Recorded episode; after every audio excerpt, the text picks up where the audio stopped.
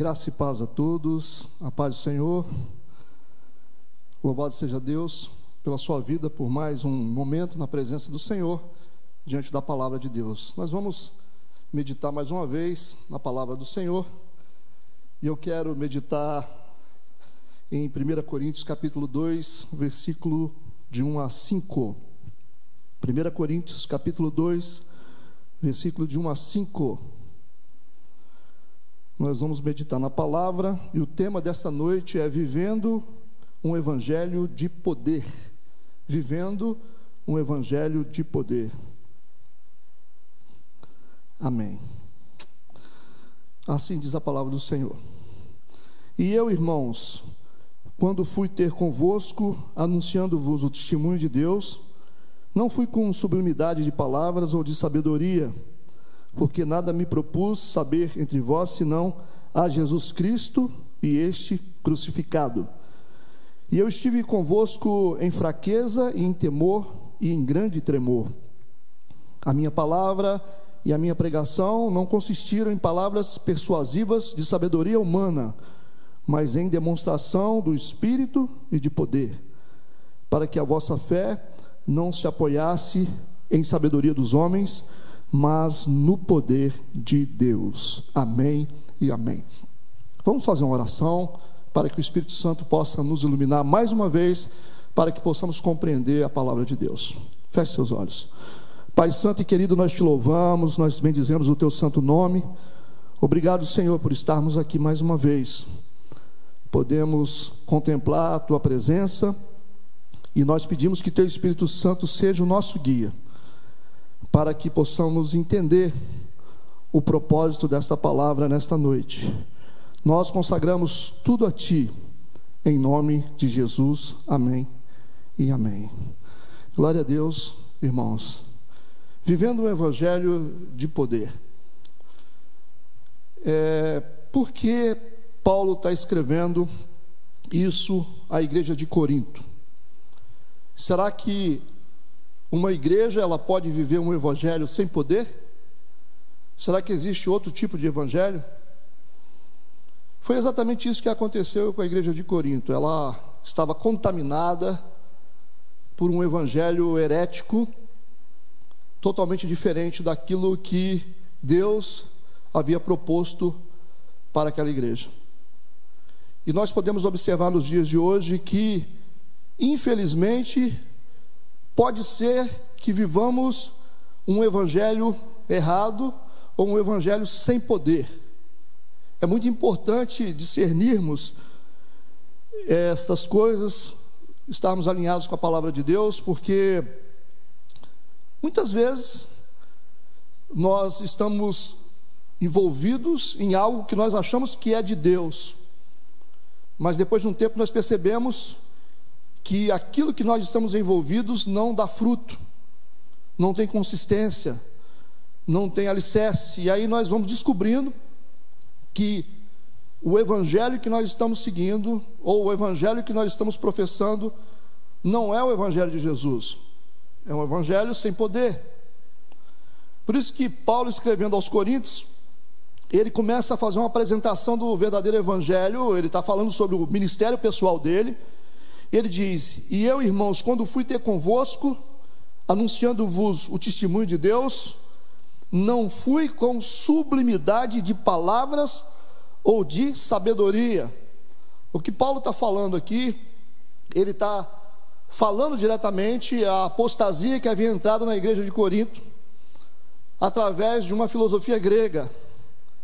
Ou seja, as argumentações o conteúdo, as palavras que eram usadas, não tinha nada a ver com o Evangelho.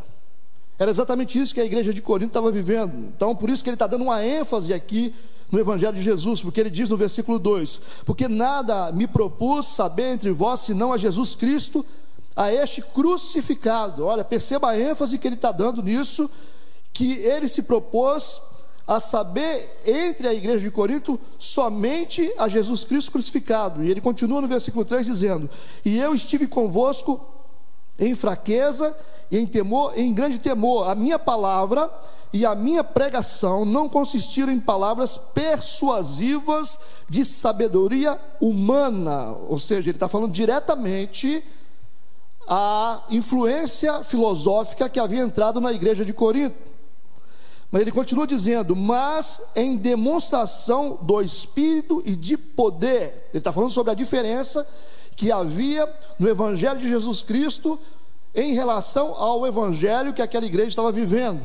Ele continua falando no versículo 5: para que isso? Para que a vossa fé não se apoiasse em sabedoria de homens, mas no poder de Deus. Isso aqui é muito importante para a igreja de hoje perceber que muitos de nós podemos estar vivendo um evangelho totalmente equivocado. E nós precisamos agora, através desses textos, nós vamos conseguir discernir em que consiste realmente o evangelho de poder, para que a gente possa fazer a separação entre aquilo que é verdadeiro e aquilo que é falso, para que você entenda se o evangelho que você está vivendo hoje é realmente o evangelho de Jesus Cristo, se é um evangelho que vai frutificar, se é um evangelho que vai realmente fazer a diferença na sua vida e na vida das pessoas. Eu quero começar pelo versículo 2, relendo o versículo 2, onde ele diz: Porque nada me propus saber entre vós senão a Jesus Cristo e este crucificado. Olha só. Para vivermos um evangelho de poder, realmente, nós precisamos ter uma fé centralizada na pessoa de Jesus Cristo. Paulo está dizendo que ele não se propôs saber nada no meio da igreja de Corinto a não ser a Jesus Cristo, a este crucificado, porque nada me propus saber entre vós, senão a Jesus Cristo, a este crucificado. Nós podemos observar aqui que a centralidade do evangelho que Paulo pregava era Jesus Cristo. A centralidade do discurso de uma igreja define quem realmente a igreja serve. Nós temos que observar qual é o discurso central da igreja. Se o discurso central é a pessoa de Jesus, essa é uma igreja que vive o evangelho de poder. Mas o que a gente percebe é que muitas pessoas não estão vivendo um evangelho cuja centralidade é o próprio Cristo. Nós vemos muitas coisas, muitas coisas que são consideradas fontes de poder. E o que a gente precisa entender, em primeiro lugar, para vivermos o evangelho de poder, é que nós só vamos encontrar o poder quando nós encontrarmos primeiro Jesus Cristo. Então você não pode fazer uma ordem inversa nisso. Muitas pessoas estão buscando poder para resolver alguma coisa, porque as pessoas possuem demandas, as pessoas estão buscando poder, as pessoas estão indo nas igrejas buscando algum tipo de poder para solucionar algum tipo de problema. Mas qual é a ordem certa disso? Será que nós devemos buscar primeiro o poder ou devemos buscar primeiro a Jesus? Paulo está dizendo que a centralidade do evangelho que ele pregava consistia na pessoa de Jesus Cristo, aquele que foi crucificado. Mas as pessoas fazem uma ordem inversa, as pessoas estão buscando primeiro o poder.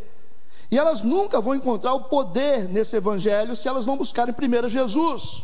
Primeiro, nós buscamos a Jesus Cristo, e através da pessoa de Jesus Cristo, nós vamos encontrar o poder. Eu quero ler Lucas capítulo 12, versos 29 a 31, para que você possa entender melhor esse princípio. Olha o que Jesus disse: Não pergunteis, pois, que a vez de comer ou que a vez de beber, e não andeis inquietos, porque os gentios do mundo buscam todas essas, mas vosso Pai sabe que necessitais delas. Buscai antes, ou seja, buscai primeiro o reino de Deus e todas essas vos serão acrescentadas. Primeiro temos que buscar o reino de Deus na pessoa de Jesus Cristo para que todas as coisas que nós precisamos possam ser acrescentadas. E muitas coisas não estão sendo acrescentadas, porque as pessoas estão fazendo a ordem inversa. elas estão em busca de poder, e muitas pessoas que estão buscando poder, elas não têm encontrado Jesus Cristo, elas não têm experiência com Jesus Cristo, e por isso elas nunca vão encontrar um poder que pode realmente mudar a vida delas. Precisamos corrigir a ordem das coisas, porque toda vez que você começa a acreditar que existe outras fontes de poder na igreja, quando você começa realmente a acreditar que existem outras fontes de poder além de Jesus Cristo, você vai acabar sabotando o evangelho. Você não pode acreditar que existem outras fontes de poder além de Jesus Cristo. Hoje, para algumas pessoas, tudo tem poder. Objetos têm poder, coisas têm poder, pessoas têm poder. Pessoas não têm poder, coisas não têm poder. Objetos não têm poder, o poder está centralizado na pessoa de Jesus Cristo. A igreja precisa ser cristocêntrica para que ela possa viver realmente o evangelho de poder. A igreja precisa ser cristocêntrica. Todas as coisas convergem para Cristo Jesus. Vamos ver o que Lucas disse em Atos. Vamos ler Atos 17, versículo 28. Esse texto é muito importante para que nós possamos entender. Que diz assim: porque nele, nele quem? Jesus, porque nele vivemos e nos movemos e existimos, como também alguns dos vossos poetas disseram, pois somos também sua geração. Presta atenção novamente no início desse versículo que diz: porque nele porque nele, está falando de Jesus Cristo, porque nele vivemos e nos movemos e existimos. O que Lucas está dizendo aqui é que toda existência humana está contida em Jesus Cristo, não há vida fora de Jesus Cristo. Assim como Jesus disse: sem mim nada podeis fazer.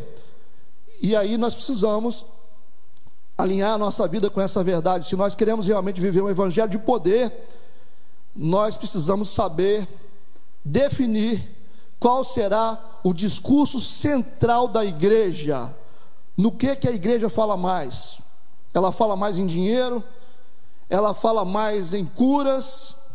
Ela fala mais em prosperidade? Ou ela fala mais em Jesus Cristo, assim como o apóstolo Paulo falava? Ele disse: Porque nada me propus saber entre vós senão a Jesus Cristo, este crucificado. É o evangelho de poder, o evangelho que consiste na centralidade de Cristo Jesus, aquele que foi crucificado. Amém. Nós, como igreja, nós precisamos revisar os nossos valores, porque nós vamos ficar buscando algo que a gente não vai encontrar nunca.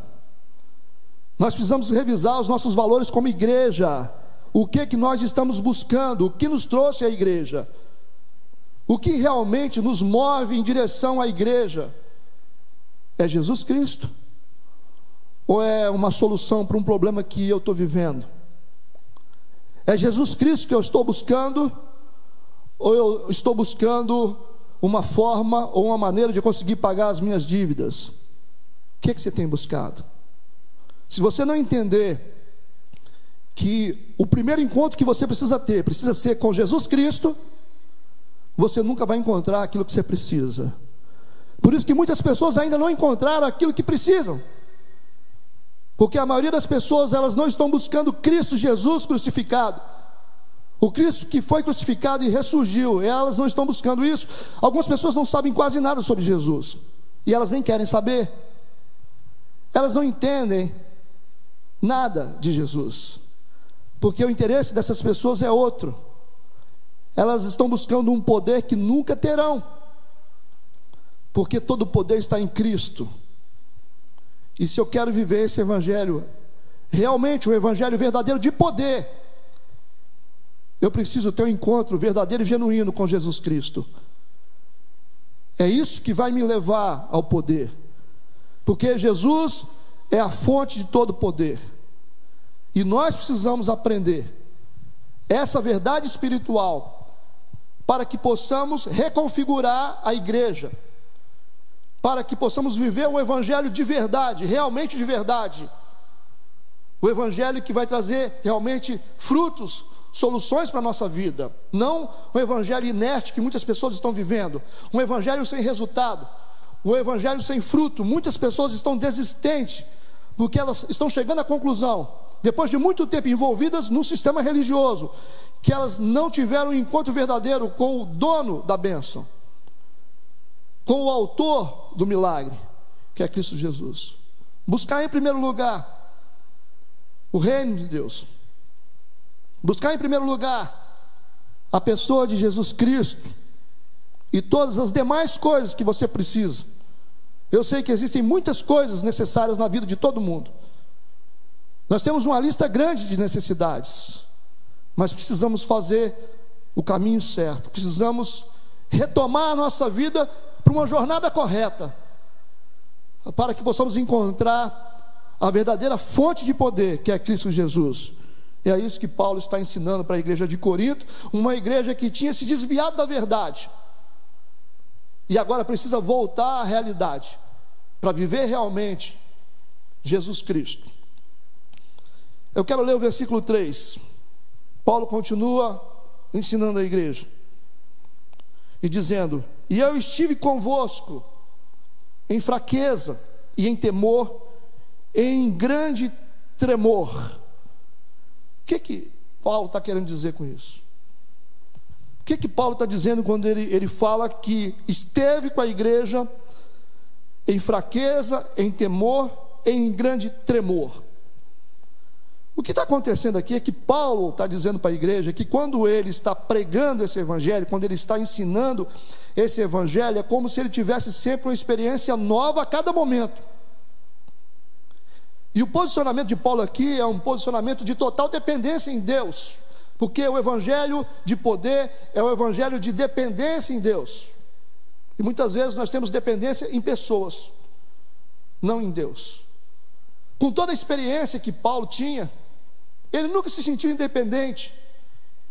Ele continua dizendo: quando eu estive convosco, eu estive em, em fraqueza, eu estive em temor, em grande temor. Ele está demonstrando para a igreja que ele tem dependência em Deus. É como se ele sentisse em todo momento um frio na barriga. E é isso que a gente precisa sentir. Nós nunca estaremos prontos, nós sempre seremos dependentes do Senhor. Em tudo que nós fizermos, seja para pregar, seja para adorar, seja para evangelizar, para discipular, precisa haver uma dependência constante em Deus. Esse é o evangelho de poder, o evangelho que, que cria esse sentimento de dependência em Deus. A gente nunca consegue achar que está pronto, que está preparado, que nós ficamos grandes demais. Sempre dependência em Deus. Quanto mais você se aprofunda no Evangelho de Jesus Cristo, mais você entende que você não sabe nada. Mais você percebe que você precisa aprender mais ainda. Então o conhecimento te leva à humildade e não à exaltação. Quanto mais você conhece Jesus, quanto mais você se aprofunda nas coisas de Deus, mais humilde você fica. Porque você descobre que você precisa aprender muito ainda, que você não chegou ainda num ponto. Esse é o senso de dependência. É essa expressão do apóstolo aqui para a igreja de Corinto.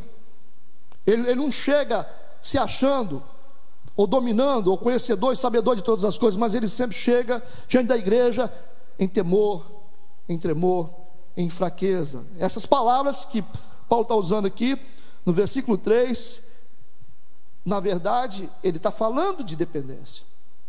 Não está falando de fraqueza humana, de ser fraco carnalmente, está falando de, de ter temor de ser dependente de Deus, de toda hora perguntar para Deus se vai dar certo, se, como vai funcionar, me ajuda aqui, Senhor, me dá mais uma palavra, me, me dá mais um discernimento, me dá mais uma palavra certa para esse povo. É o senso de dependência que mostra que nós nunca estaremos prontos, sempre dependentes do Senhor. Essa é uma igreja que está aprendendo sobre um evangelho de verdade. Um evangelho que não se emancipa de Deus. Porque o que a gente vê é que muitas pessoas estão se emancipando de Deus. Algumas pessoas, elas pregam sobre tudo, menos sobre Deus. Existe espaço nas igrejas para muita coisa, menos para Deus. Essas igrejas se emanciparam. Elas se tornaram tão poderosas que elas não precisam mais do Senhor Jesus. elas cresceram, elas se acham prontas, se acham detentores de uma palavra, detentores de uma direção, de uma doutrina, porque essas igrejas se emanciparam do Senhor Jesus. Isso não é bom, esse não é o evangelho de verdade. O evangelho de verdade não se emancipa de Jesus, mas depende cada dia mais de Jesus, todos os dias. Nós não faremos nada sem Jesus, nós não saberemos fazer nada, nada fica pronto, porque nele nós vivemos, existimos e nos movemos. Toda a existência está contida na pessoa de Jesus Cristo. Essa é uma lição para nós. Eu quero ler agora o versículo 4. Paulo continua ensinando. Eu quero ler o versículo 4 e 5 que diz: A minha palavra e a minha pregação não consistiram em palavras persuasivas de sabedoria humana, mas em demonstração do espírito de poder, para que a vossa fé não se apoiasse em sabedoria dos homens, mas no poder de Deus. Paulo está falando sobre alicerce e apoio. Alicerce e apoio. Onde nós estamos apoiados? Onde a igreja precisa estar apoiada? Eu disse no versículo anterior que o evangelho de poder consiste numa vida de dependência em Deus. E agora no versículo 4 e 5 nós aprendemos que o evangelho de poder se move na independência de pessoas. Preste atenção nisso. O evangelho de poder se move na independência da igreja em relação a homens, em relação a pessoas. É importante que entendamos isso. Um evangelho nunca será de poder quando as pessoas forem dependentes de homens, de pessoas. Pessoas não são alicerces de poder. Pessoas não podem ser bases do poder de Deus. Olha o que está escrito, eu vou reler o texto. A minha palavra e a minha pregação não consistiram em palavras persuasivas de sabedoria humana, mas em demonstração do Espírito e de poder.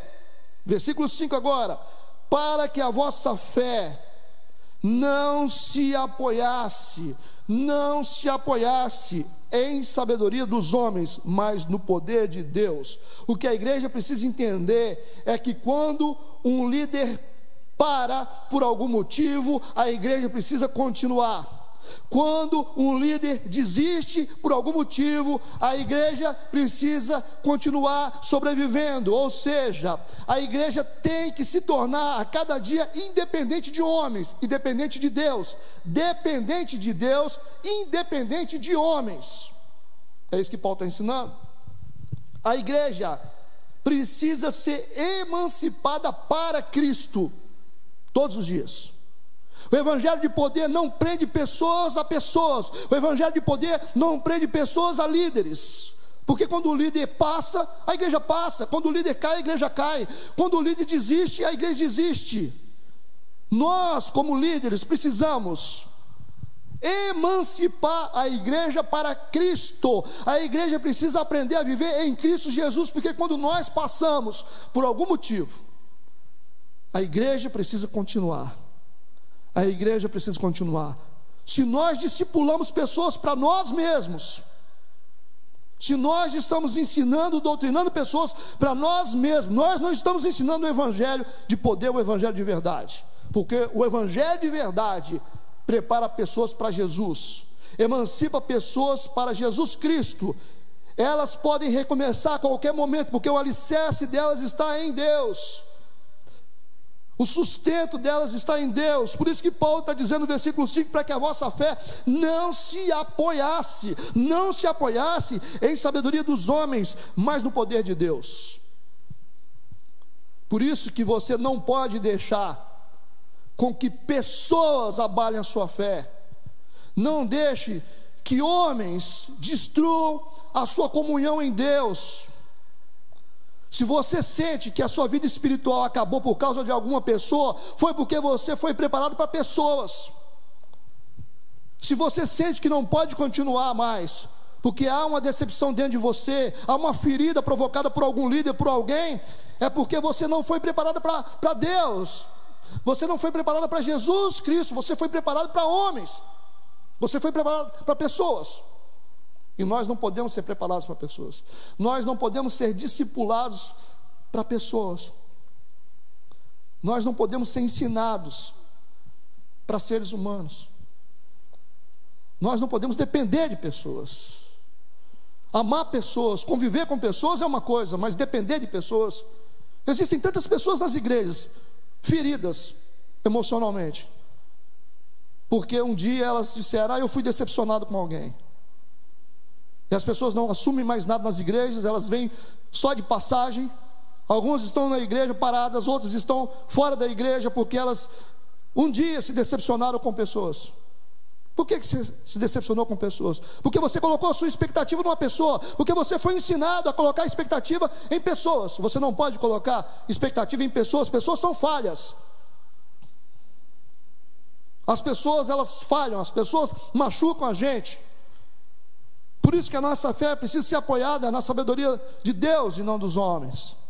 O evangelho de poder, o evangelho de verdade, que nós precisamos viver é o Evangelho que nos emancipa para Jesus Cristo, nos tira das mãos dos homens. Será que é isso que a liderança de hoje está fazendo? Será que é isso que a liderança está ensinando? É para que as pessoas dependam todos os dias, todos os dias delas? As pessoas precisam aprender a sentir a presença de Deus por si mesmas. As pessoas precisam ter suas experiências espirituais próprias. As pessoas precisam ter conexão com o Senhor. Você pode ouvir Deus, sim, através da voz, da boca de um líder, sim.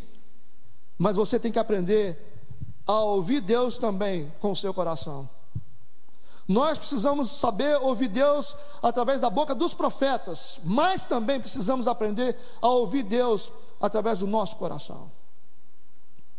Porque quando os profetas erram, ou os profetas se calam, nós conseguiremos andar, continuar a andar nessa jornada, porque nós vamos continuar ouvindo Deus. Você precisa de um evangelho de verdade, você precisa de um evangelho de poder, que te emancipe para Cristo e que te ensine a ouvir a voz de Deus, que teu coração possa sentir Deus. Você precisa perceber quando as coisas estão erradas. Quando você está num deserto onde você não pode contar com ninguém, você precisa sentir Deus, você precisa ouvir a voz de Deus, você precisa ser guiado pelo Espírito de Deus. Quando os homens cessam, quando os homens falham, quando os homens desistem, qual voz que vai te guiar?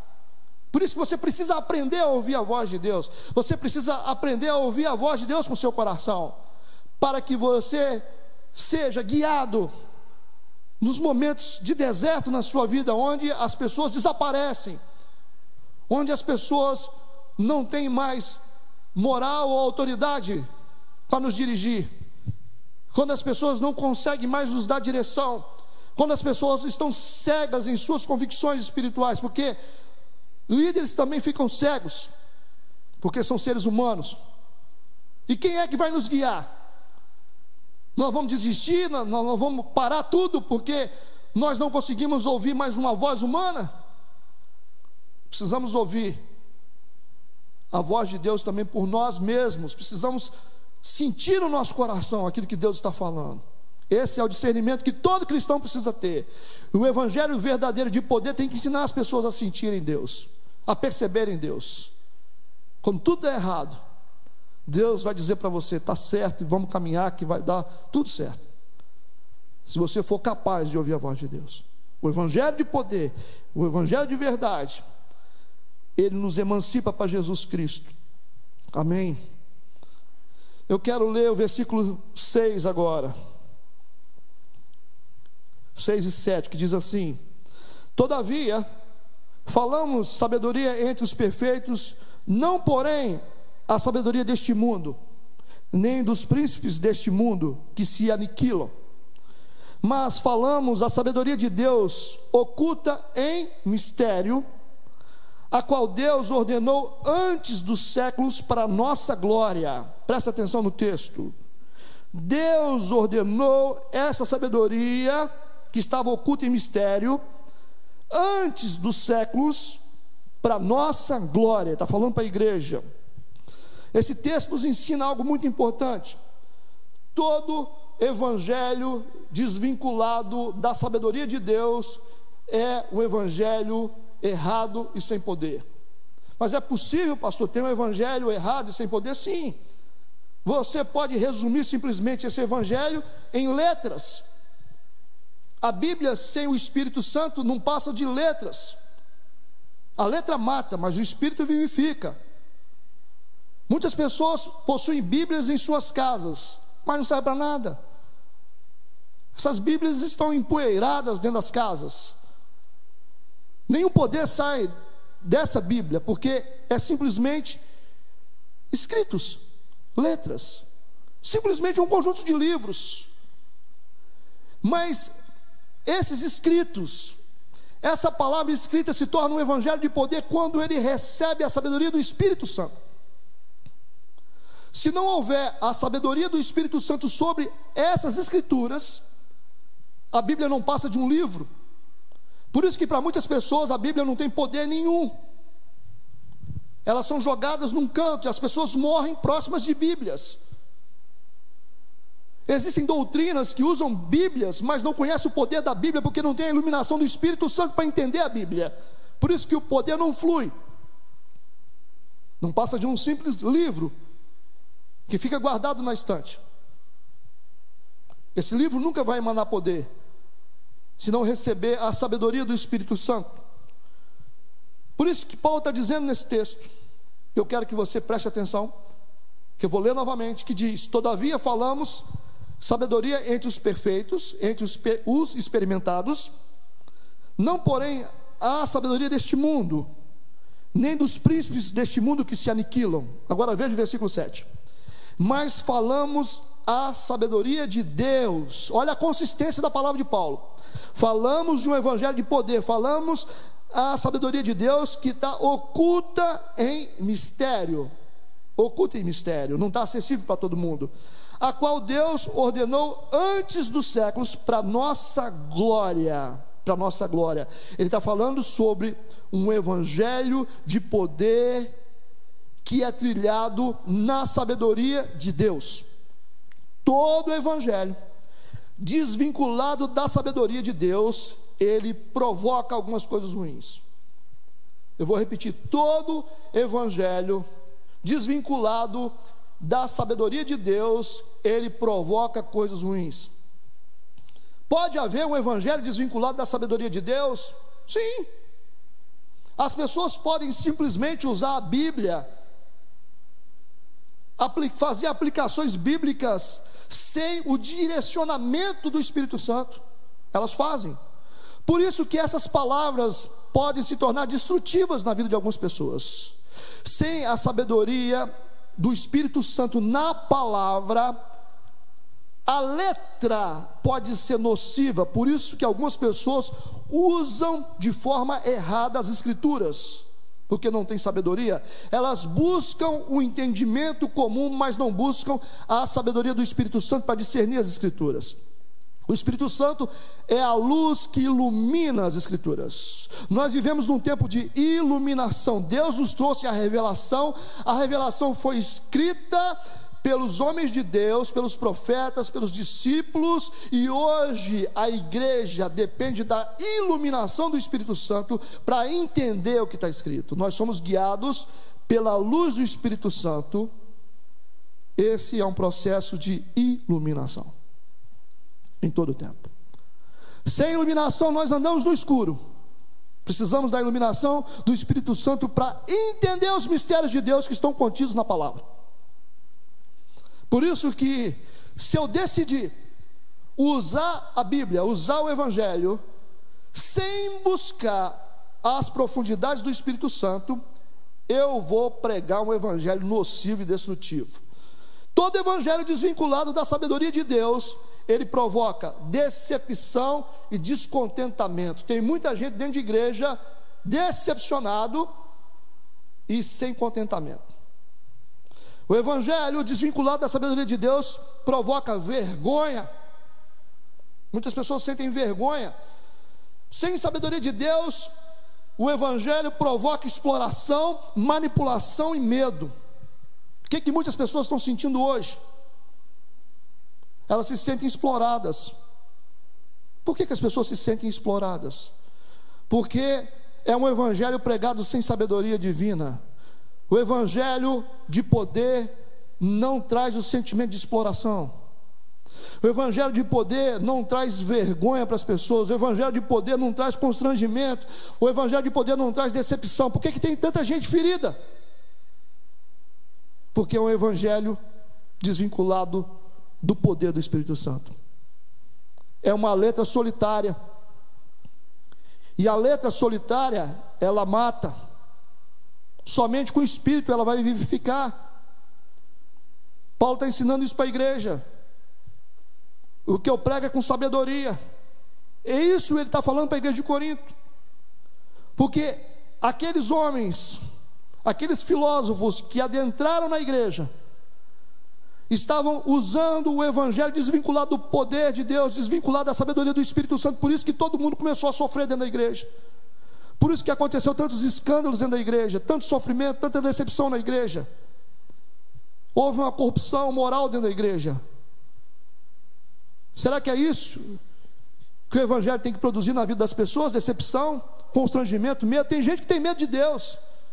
Por que, que as pessoas têm medo de Deus? Porque foi apresentado para as pessoas um Deus que mata. Não um Deus que ama e salva, mas um Deus que mata. Tem gente que tem medo de Deus, tem muita gente que não vem para a igreja porque tem medo de Deus. A pessoa diz: Eu tenho tanto pecado, se eu for na igreja, Deus vai me matar. Porque foi ensinado para essa pessoa um evangelho desvinculado da sabedoria. O Evangelho não veio para matar, não veio para decepcionar, não veio para trazer vergonha, nem sentimento de exploração, nem descontentamento, nem manipulação. Por que, que pessoas são manipuladas, controladas, dominadas?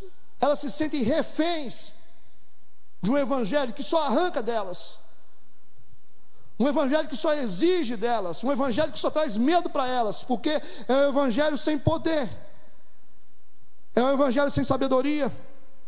Por isso que elas têm medo. Elas não conseguem lidar com o pecado por causa do medo. Elas não confessam os pecados porque têm medo. Medo do juízo. Um evangelho que só fala de juízo.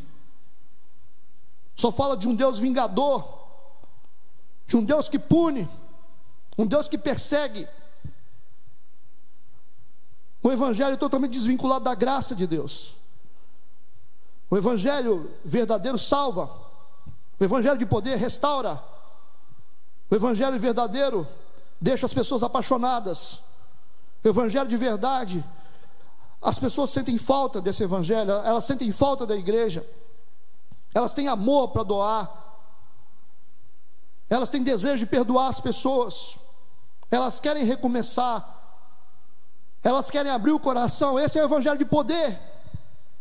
Que não intimida as pessoas mas que abre o coração das pessoas, porque elas entendem que Deus quer transformar, Deus não quer só julgar as pessoas, quer jogar as pessoas do inferno. A gente sabe que existe julgamento, mas onde é que essas pessoas estão colocando a graça de Deus, o amor de Deus, para com os pecadores, para com as pessoas que querem realmente mudar de vida? Vivemos um evangelho de decepção, Vivemos o Evangelho nesse mundo de vergonha, de exploração, de manipulação, de controle e dominação. Nos sentimos dominados por um sistema religioso que só cobra. Se, se você não der, você não vai ter. Se você não fizer isso, você não vai conseguir. Deus vai ficar com raiva de você. É isso que as pessoas estão recebendo. O evangelho totalmente desvinculado da sabedoria. Quando você tem contato com o evangelho desprovido da sabedoria de Deus, você só teve contato com a religião. Todo o evangelho desvinculado da sabedoria de Deus, da sabedoria divina, é simplesmente um encontro com a religião. Nós precisamos romper com a religião e nos encontrar com a espiritualidade verdadeira em Cristo Jesus. É isso que nós precisamos fazer. Eu quero ler agora, ainda no capítulo 2 de 1 Coríntios, quero ler o versículo 9 e 10. Acompanhe comigo. Olha que coisa importante. Paulo disse: Mas como está escrito, as coisas que o olho não viu e o ouvido não ouviu e não subiram ao coração do homem, são as que Deus preparou para os que o amam. Versículo 10: Mas Deus nos revelou pelo seu Espírito, porque o Espírito penetra todas as coisas, ainda as profundezas de Deus. Eu quero repetir o versículo 10, que ele é de extrema importância. Mas Deus nos revelou pelo seu Espírito, porque o Espírito penetra todas as coisas, ainda as profundezas de Deus. Quando nós lemos esse texto, a imagem que nós temos é de um oceano, um oceano que tem um tesouro lá no fundo, e que o mergulhador, para poder conseguir descer numa profundidade significativa, ele vai precisar de um equipamento. Porque quanto mais profundo for no mar, maior a pressão. Então, um mergulhador que quer explorar o mais profundo do mar, o mais profundo do oceano, ele vai precisar de um equipamento específico para isso, porque senão ele não consegue descer. Ele não vai conseguir acessar às profundidades do oceano. Se tiver um tesouro escondido lá no fundo do oceano, ele vai vestir um equipamento específico que vai dar condição para que ele possa se aprofundar no oceano e encontrar o tesouro que está lá no fundo. Presta atenção. É essa analogia que Paulo está fazendo aqui. Ele está dizendo no versículo 10: Mas Deus nos revelou pelo seu Espírito, porque o Espírito penetra todas as coisas, ainda as profundezas de Deus. Paulo está dizendo que as profundezas de Deus é como um oceano profundo, e que nós precisamos estar prontos para mergulharmos lá no fundo. E nós aprendemos uma lição: que o evangelho de poder, o evangelho que traz resultado para as nossas vidas, não pode ser encontrado na superficialidade não pode ser encontrado na superfície. Nós precisamos de profundidade. Se nós queremos realmente ter uma intimidade, ter um encontro com o Evangelho de poder que traz resultado, que traz milagres, curas, frutificação para a nossa vida, mudança para a nossa vida, nós precisamos de mais profundidade. Porque os tesouros escondidos de Deus não estão na superfície, estão nos lugares profundos. Isso é muito importante para a igreja poder entender. Os tesouros escondidos de Deus estão nos lugares mais profundos. Paulo está dizendo isso, não, não estou na superfície. Gente superficial não consegue encontrar os tesouros escondidos de Deus, não tem encontro com o poder de Deus. O evangelho de poder não pode ser encontrado na superfície é uma obra de profundidade. E o que nós precisamos, segundo Paulo, o que nós precisamos para acessar as profundidades de Deus é o Espírito Santo. Uma relação íntima com o Espírito Santo nos levará às profundezas de Deus e vamos encontrar os tesouros escondidos de Deus lá embaixo. Presta atenção nisso. É isso que está no versículo 9 e 10, e eu repito ele. Mas como está escrito, as coisas que o olho não viu, não viu porque está no profundo, e o ouvido não ouviu, porque está no profundo, e não subiram, não subiram, entenda a linguagem de Paulo, não subiram ao coração do homem, são as que Deus preparou para os que o amam. Aqueles que amam a Deus terão acesso. Versículo 10 agora mas Deus nos revelou como? O que que nós precisamos para mergulhar no mais profundo de Deus? Nos revelou pelo seu espírito, pelo seu espírito. Porque o espírito penetra, ou seja, o espírito nos leva a todas as coisas, ainda às profundezas de Deus.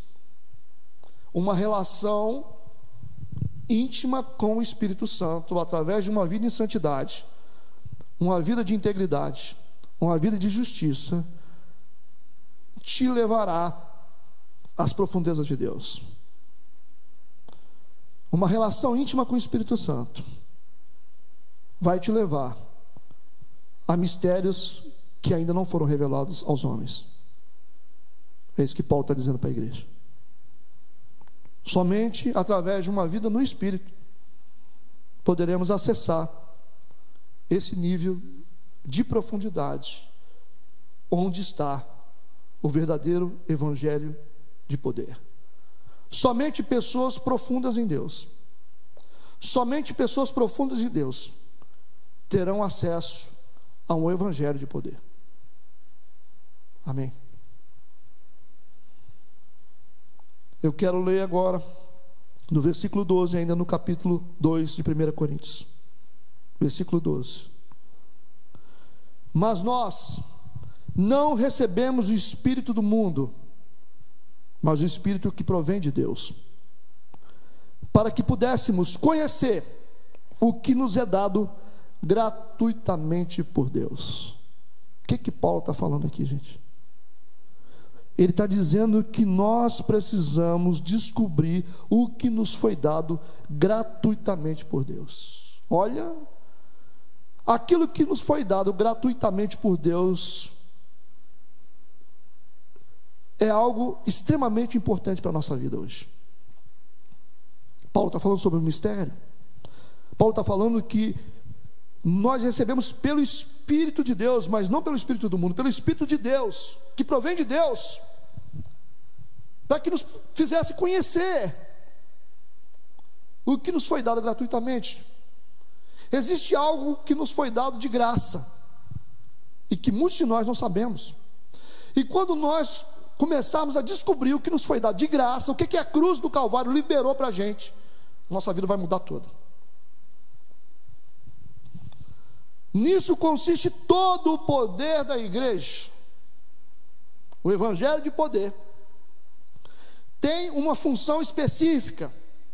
Olha a função específica do evangelho de verdade o evangelho de poder. A principal função do evangelho de poder, o evangelho verdadeiro, é nos colocar diante da realidade da graça de Deus. O evangelho de poder vai nos levar ao conhecimento da graça de Deus. Porque quem não conhece o evangelho de poder só vai conhecer juízo. Por isso que algumas pessoas têm medo de Deus. Por isso que a imagem que as pessoas têm de Deus é de um Deus vingativo, porque essas pessoas não descobriram o que nos foi dado gratuitamente. Paulo está falando de algo que nos foi dado gratuitamente, nos foi dado de graça. Jesus, em seu sacrifício na cruz do Calvário, ele liberou a graça. A graça é o poder da igreja. A graça é o poder da igreja para mudar todas as coisas. Paulo está dizendo que o Espírito de Deus está nos provendo para que possamos conhecer isso que nos foi dado gratuitamente. Isso significa que nem todas as pessoas têm acesso. Nem todas as pessoas têm ainda um acesso completo à realidade da graça. As pessoas ainda não entenderam o poder da graça. Por isso que você acha que você tem que pagar tudo. Você tem que fazer para merecer algo de Deus. É aquele sentimento de troca, né? Que você tem que comprar Deus. A gente fica sempre tentando negociar com Deus, tentando ter uma oração mais forte, tentando fazer um tipo de sacrifício maior, tentando pagar alguma coisa para Deus para a gente receber a bênção. Mas graça é graça, porque Paulo está dizendo aquilo que nos foi dado gratuitamente. Isso vai inverter o sentido hoje de, de muitos evangelhos que estão sendo pregados dentro das igrejas. O que nos foi dado gratuitamente. Gratuitamente. Eu não tenho que pagar para merecer amor de Deus. Eu não tenho que pagar para receber bênção de Deus. Eu posso até ajudar a igreja, eu posso até fazer coisas na igreja por amor a Deus, porque tenho um relacionamento com Deus, mas não, não faço isso e nem podemos fazer isso para poder tentar merecer algo de Deus, porque tudo que Deus faz por nós, Ele faz por graça e por misericórdia. Nós não somos merecedores de nada. Foi pela cruz do Calvário, Ele pagou nossa dívida. E hoje a salvação é pela graça. Isso não vem de nós, é dom de Deus. É pela graça. Porque Deus nos amou primeiro. E nós precisamos abrir o nosso coração para entender isso. Definitivamente, como igreja, a realidade da graça de Deus para a igreja. O texto está sendo bem claro. Nós precisamos conhecer o que nos é dado gratuitamente, porque nisso consiste o poder de Deus, a graça de Deus, o Evangelho verdadeiro ele tem como função principal nos levar ao conhecimento da realidade da graça. Nós temos que encontrar esse Deus que se sacrificou por nós e que não há nada que eu possa fazer para merecer o amor de Deus. Ele me ama porque ele é amor. E não existe nada que eu possa pagar, nada que eu possa fazer na igreja para merecer. Por isso que Jesus morreu na cruz, para pagar uma conta que nós não podemos pagar. Esse é o poder da graça. Essa é a revelação da graça para a igreja. Essa é a única realidade que pode salvar a igreja de hoje. Entender que nós temos um Deus de amor e que nós podemos nos arrepender, que Ele vai nos aceitar. Para algumas pessoas, essa realidade é incompreensível. As pessoas acham que só vão conseguir algo de Deus se fizerem alguma coisa. Acho que a gente tem que fazer algo importante para que Deus possa nos amar. Não tente merecer algo que já é teu. Eu quero ir para a última sessão. Eu quero ler Lucas capítulo 15, versículo 1 e 2, que traz uma interrogação que é uma interrogação de muitas pessoas para mim te falar um pouco mais a respeito da graça de Deus, para a gente poder finalizar. O texto diz assim: Chegavam-se a ele todos os publicanos e pecadores para o ouvir. E os fariseus e os escribas murmuravam, dizendo: Este recebe pecadores e come com eles? Qual foi a pergunta que os publicanos, os fariseus e os escribas estão fazendo aqui? Vou resumir a pergunta que eles estão fazendo. Por que, que um Deus santo gasta tempo com gente pecadora? Por que, que um Deus santo se propõe a sentar e a comer com pecadores? Eles estão dizendo: se Jesus se diz tão santo, por que, que ele se relaciona? Por que, que ele gasta tempo? Por que, que ele se senta com pecadores? E aí vem a pergunta global: por que, que Deus, sendo tão bom, ele perde tempo com a gente? Por que, que Deus insiste com pessoas tão limitadas, problemáticas, cheias de defeitos? Por que, que Deus, sendo tão poderoso, sendo tão santo, ele resolve gastar o tempo dele com pessoas cheias de problemas, pessoas que muitas vezes são infiéis, pessoas envolvidas em tantas coisas ruins. Por que, que Deus tem tanta misericórdia? Por que, que Deus insiste tanto com a gente? Por que, que Deus gasta tempo com a gente? Foi essa pergunta que os fariseus e publicanos fizeram. Talvez seja essa pergunta que muita gente está fazendo hoje. Será que Deus não tem outra coisa para fazer, não? Do que gastar tempo com gente que não presta? Considerando que todos nós somos pecadores por definição. E não pense que você é santo o suficiente para ser salvo. Você é salvo pela graça. Que os seus pecados são suficientes para te lançar no inferno. Nós somos salvos pela graça e pelo amor que Deus tem. Jesus vai responder essa pergunta para os publicanos, para os fariseus e para os escribas, contando três parábolas. Eu gosto muito desse texto. Primeira parábola que ele vai contar é a parábola das cem ovelhas. Ele vai contar essas parábolas para explicar para os fariseus, para os escribas e para os publicanos por que, que um Deus santo gasta tempo com gente que não presta. Essa primeira parábola que ele conta das 100 ovelhas diz que um homem tinha 100 ovelhas e uma ovelha desaparece, some. E a parábola diz que ele deixa essas ovelhas, 99 ovelhas, e vai atrás de uma ovelha perdida. Ele viaja há muito tempo, procura essa ovelha, acha essa ovelha, depois que acha, faz uma festa. Aí vem outra pergunta: por que que um pastor que tem 99 ovelhas, gasta tempo em viagem, tempo em cansaço, para poder achar uma ovelha que foi perdida. Não seria melhor ficar com as 99? Uma ovelha é insignificante pelo prejuízo que ele tomou, pela distância que ele percorreu, pelo tempo que ele gastou. O valor daquela ovelha não justificava essa, essa viagem.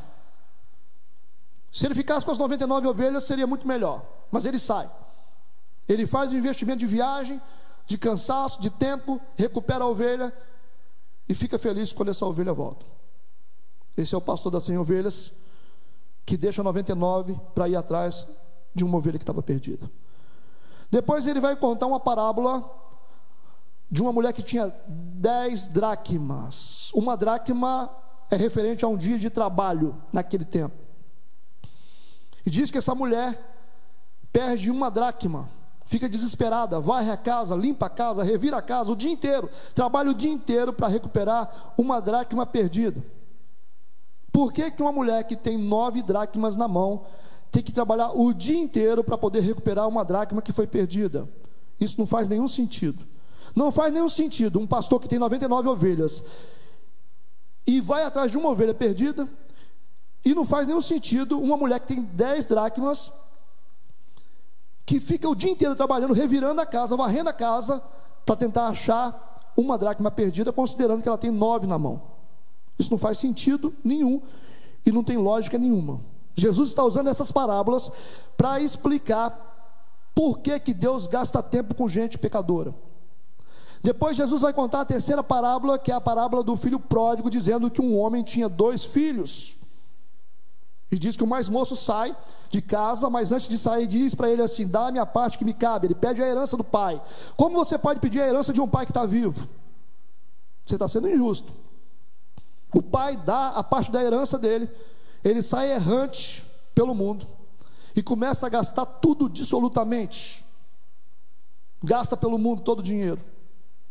E depois esse menino, por fim, há uma época difícil na terra, um tempo de escassez, ele precisa comer, e ele vai trabalhar no local onde se apacentam porcos. Lembrando que essa é uma história judaica onde um judeu não pode lidar com porcos, mas ele vai fazer exatamente aquilo que ele foi treinado a vida, ter, a vida inteira para não fazer.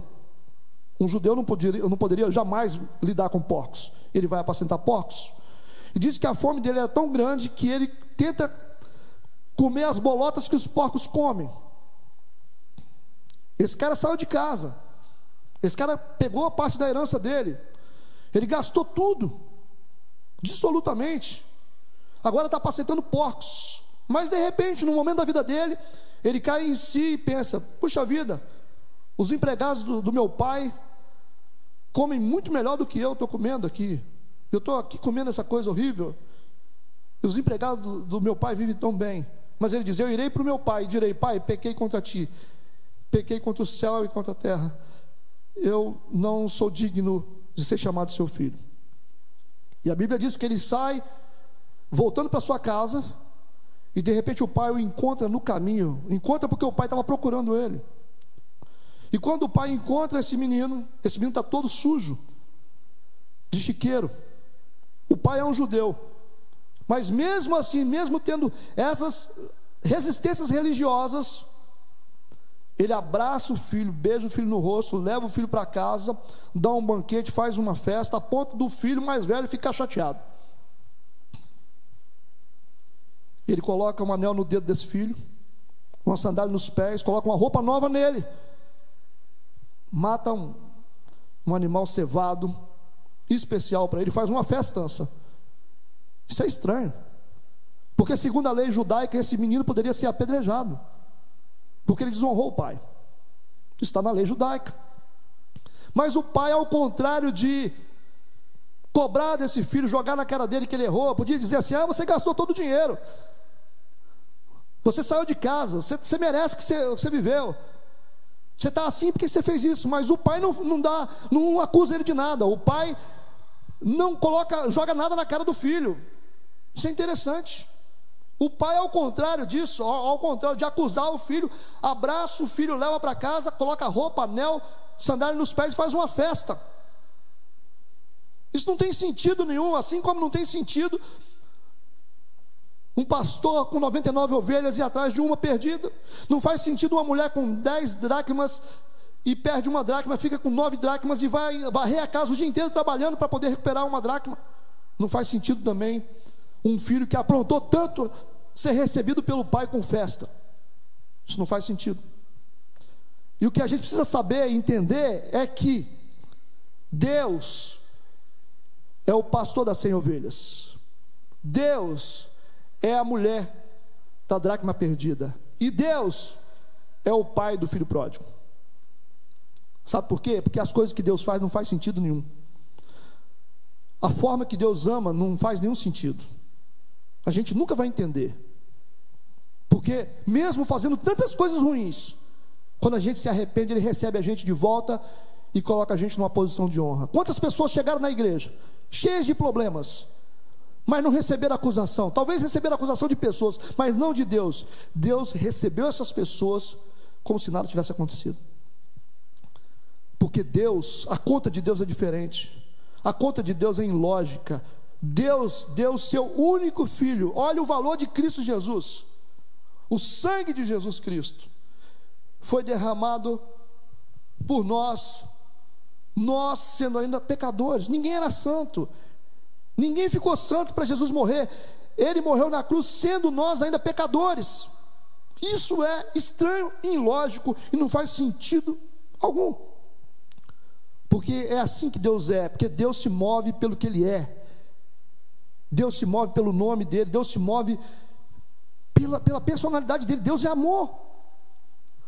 E Deus não vai mudar os pecados que nós cometemos não vai quebrar Deus. Os pecados que nós cometemos não vai violar a integridade de Deus. Os pecados que nós cometemos só está quebrando a gente mesmo. Se você pensa que você está quebrando Deus, se você está deixando Deus diferente, porque você está errando, você está enganado, porque Deus não pode ser violado, Deus não pode ser quebrado, Deus não tem telhado de vidro, Deus é santo, e Ele ama você, mesmo sabendo das suas limitações. Não precisa pensar duas vezes para buscar Deus se arrepender e mudar a sua vida. Você não precisa pensar duas vezes, duvidar, porque Deus, Ele vai te receber a qualquer tempo. Quando você se arrepende e deixa, você alcança misericórdia.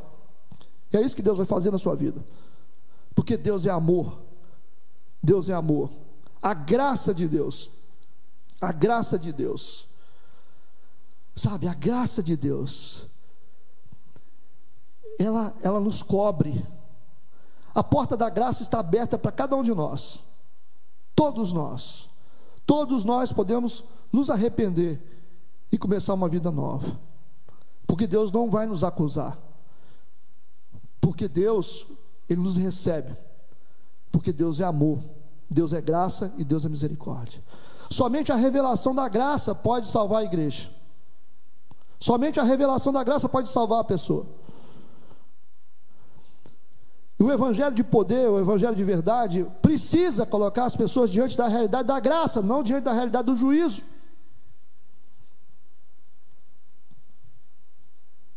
O poder da graça é maior do que o juízo. A graça filtra o juízo de Deus. Você já imaginou se passasse o juízo de Deus diante das nossas iniquidades? Todos morreríamos. A Bíblia diz que as misericórdias do Senhor são a causa de não sermos consumidos. Ou seja, existe uma graça, uma misericórdia nos cobrindo, para que o juízo de Deus não venha por causa dos nossos pecados, das nossas iniquidades. E por mais que façamos, por mais que sejamos na igreja, Por mais que façamos, nós nunca estaremos num ponto pronto. Nós dependemos da graça de Deus. Salvação vem pela graça.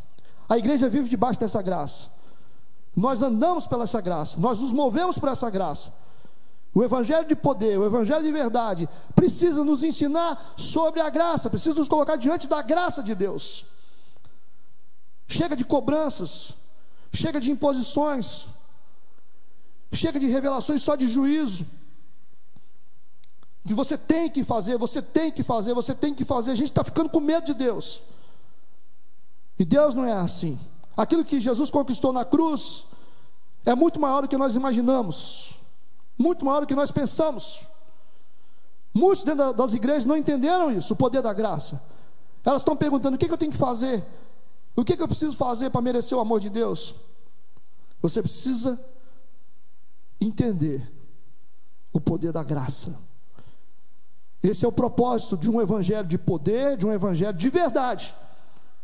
De fazer conhecer um Deus que ama, não um Deus que pune, cobra e exige. A religião se encarrega dessas coisas. Mas quando a igreja entender o poder da graça, tudo vai mudar na nossa vida. A salvação é de graça. E você pode, em qualquer momento da sua vida, se arrepender de todos os seus pecados, os pecados que você cometeu até agora, porque você vai alcançar misericórdia. Você vai ser recebido pelo Senhor, e haverá festa no céu, pelo seu arrependimento.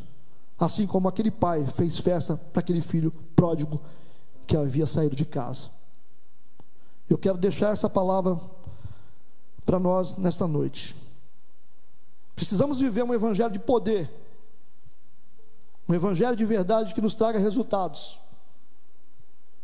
Isso, isso está acima da religião, isso é maior do que a religião, isso está nas profundezas de Deus.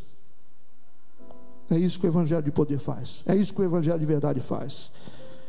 E eu quero orar agora, para que o nosso coração seja aberto para essa realidade e que tenhamos uma visão diferente das coisas de Deus a partir de hoje. Graça e misericórdia sobre as nossas vidas. Feche seus olhos e vamos orar. Deus, nós te louvamos e te agradecemos pela presença do Teu Espírito Santo em nós.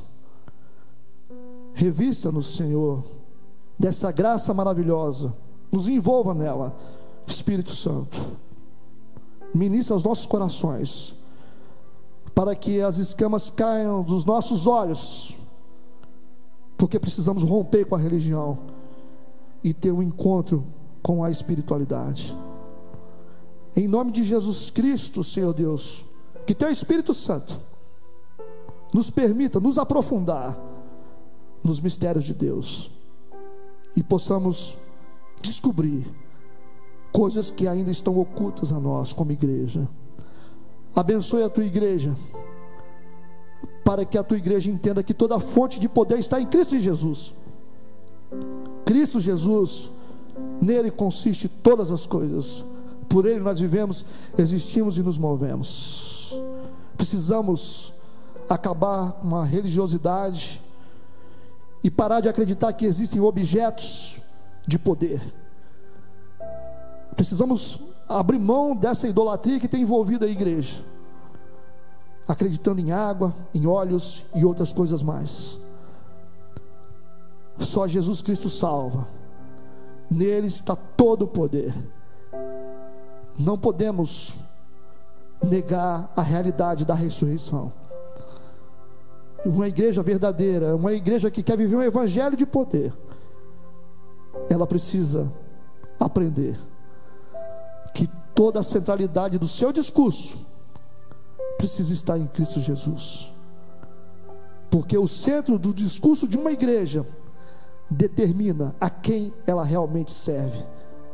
Se serve ao dinheiro, se serve a algumas necessidades, se serve a algum tipo de poder que não tem nada a ver com Deus. Mas que os nossos olhos estejam abertos para um novo tempo somos abençoados em nome de Jesus. Amém e amém.